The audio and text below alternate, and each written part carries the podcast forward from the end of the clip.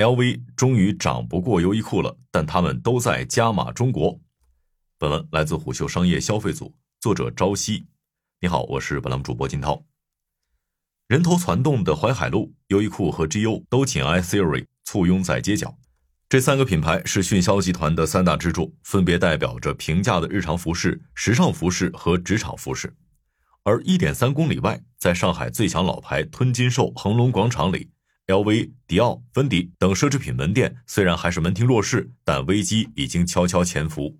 因为奢侈品涨不动了。而与此同时，优衣库们迎来春天。十月十日，全球最大奢侈品集团 LVMH 发布了二零二三年第三季度财报，第三季度销售额实现有机增长百分之九，至一百九十九点六四亿欧元，较近三年的高歌猛进，现在的增速明显放缓。频繁涨价，筛掉非目标客户，专心服务超级贵宾，这一手段在三年前让奢侈品集团如鱼得水，如今却似乎终于触到了某条边界线。LVMH 集团 CFO 让雅克吉翁表示。我没有理由相信业绩会崩盘，但也没有理由确定我们能回到曾经百分之二十的增长水平。十月十二日，迅销集团公布了二零二三财年业绩，在截至今年八月底的十二个月内，集团综合收益同比上涨百分之二十点二，至二点七七万亿日元，创下了历史新高。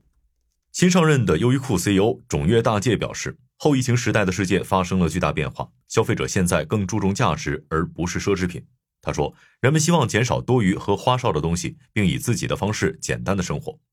如今，优衣库海外业务占比首次超过百分之五十，而且增速显著高于日本本土市场。中国大陆所在的大中华地区也创下历史最高业绩。而成立于二零零六年的品牌之优主要门店集中在日本本土，今年的业绩增速达百分之二十，经营溢利增速达百分之五十六点八，他们都高于优衣库的日本业绩。”两极分化成了消费分级最显性的注脚，而面临不同的市场预期，奢侈品和优衣库们的相同决策是加码中国。让雅克吉翁在财报会议上表示，LVMH 集团旗下所有品牌都在考虑以特定的方式在海南开店。他专门提到了将在中国海南落地的首个七星奢侈品零售及娱乐休闲项目，也就是中国海南三亚的 DFS 迪斐士亚龙湾项目。另一边，大中华区仍是迅销的全球第二大市场。迅销集团的中国拓店计划也在稳步进行。其实，纵观国际消费品牌，迅销集团的中国区自由度较高，集团总部对中国分部的反应速度也位于前列。这或许也是迅销集团在中国业绩突出的原因之一。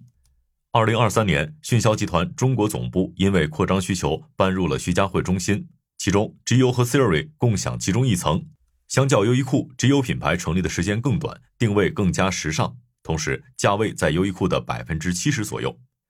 放眼中国大陆地区，共有九百三十家优衣库门店和五家 GU 门店。GU 这个进入中国十年时间的优衣库姊妹品牌，还有很大的施展空间。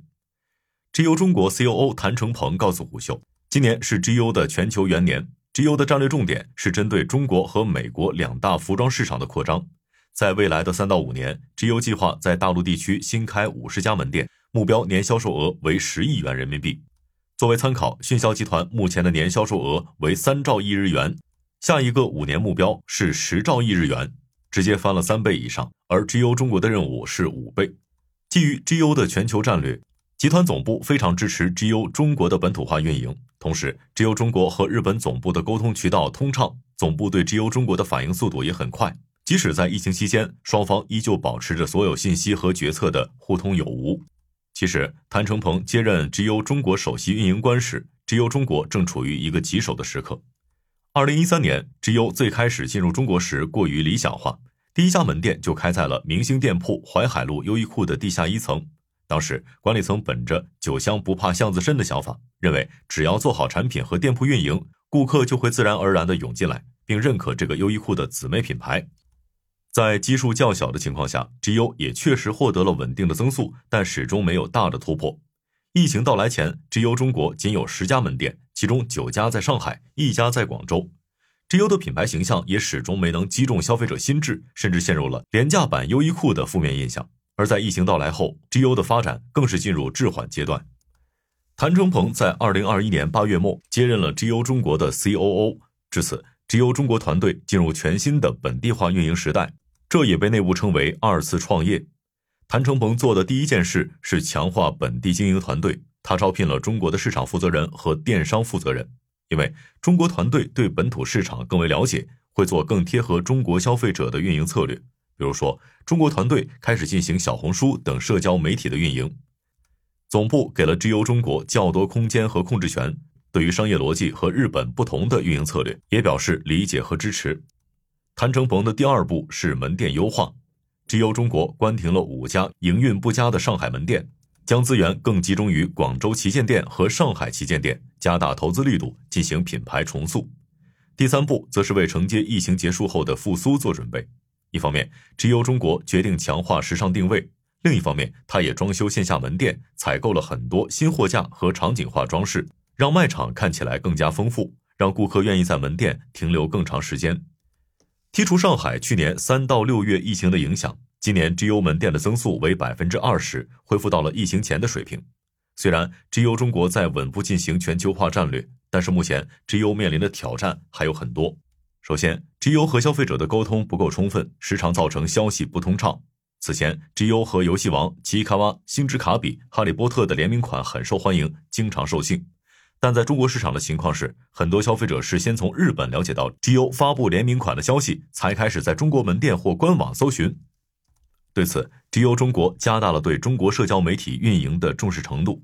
重新规划社交媒体的矩阵策略，同时将大部分社交媒体营销预算投入小红书，剩余的投入微信公众号和微博等平台。另一个问题是，当消费者被设计吸引来到门店购买时，又会发现热门货品经常售罄，这是因为中国大陆门店数量少，库存总量少，调转困难，这就导致很多消费者都在网上吐槽，类似于奇卡哇联名款、游戏王联名款这样大热的商品，为什么种草了但买不到？这个问题目前还没有解决方法。谭成鹏表示，消费者的喜好确实很难去预测，但 GU 目前特别重视人气款 TOP 两百的商品。要确保这些商品在卖场处于视觉重心，同时优先保证他们的库存量饱和。还有一个棘手的问题是人才短缺和门店扩张速度间的矛盾。按照迅销集团的传统，将店员培养成一名店长需要两到三年的时间，这个过程被称为育成。育成能让员工更理解企业的文化和运作方式，这也是迅销不愿让步的地方。一名店长需要能够独立运营一家门店，内部称之为独立的生意人。从顾客接待等基础技能到人才培养，以及卖场建议制作、销售计划制定、损益表制定等商业基础能力，店长全部都要掌握。因此，GU 中国在今年重启了校招，以此缓解店长短缺的问题，并且采用了稳健的拓店策略。二零二四年计划拓店一到两家，这距离新开五十家门店的三到五年计划相去甚远。但谭成鹏认为这是最合适的节奏。正如之前所说，中国始终是优衣库最重视的市场之一。二零二三财年，大中华地区的收益为六千二百零二亿日元，约合人民币三百零三亿元，同比增长百分之十五点二，经营溢利同比增长百分之二十五，双双创下历史新高。在业绩会上，迅销集团首席财务官冈崎健表示，集团未来不再以日本市场为中心开发产品，而是改为精准把握与分析全球客户需求，开发相应的产品。优衣库大中华区 CMO 吴品会告诉虎嗅，优衣库很多产品的设计和进化都是中国市场在主推的。虎嗅还了解到，已经在中国畅销多年的优衣库登山外套也经历了针对中国市场的再设计。相较欧洲对军绿、深灰等基本款色彩的喜好，中国消费者更喜欢亮色，因此优衣库中国不断要求总部进行色彩的提升。今年登山外套进行了时尚升级，增加了枫叶红、松柏绿等亮色。中国市场的喜好对优衣库全球市场有着重要的影响力。此前有一款宽腿神裤在中国市场热卖后，优衣库放大了这个设计，将它推广到了全世界，这也几乎成为了一种惯例。通过中国的消费洞察和营销，影响总部把在全球市场本不受青睐的产品变成全球畅销。此外，优衣库也会针对中国的地域文化和消费需求去开发新产品。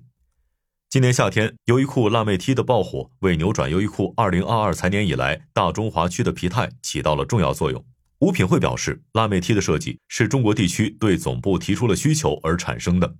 辣妹 T 的原型源自美国，大多是在健身运动场景下穿，但优衣库为了中国消费者设计了更时尚的款式，配以后疫情时期大火的多巴胺色彩，引发了热卖。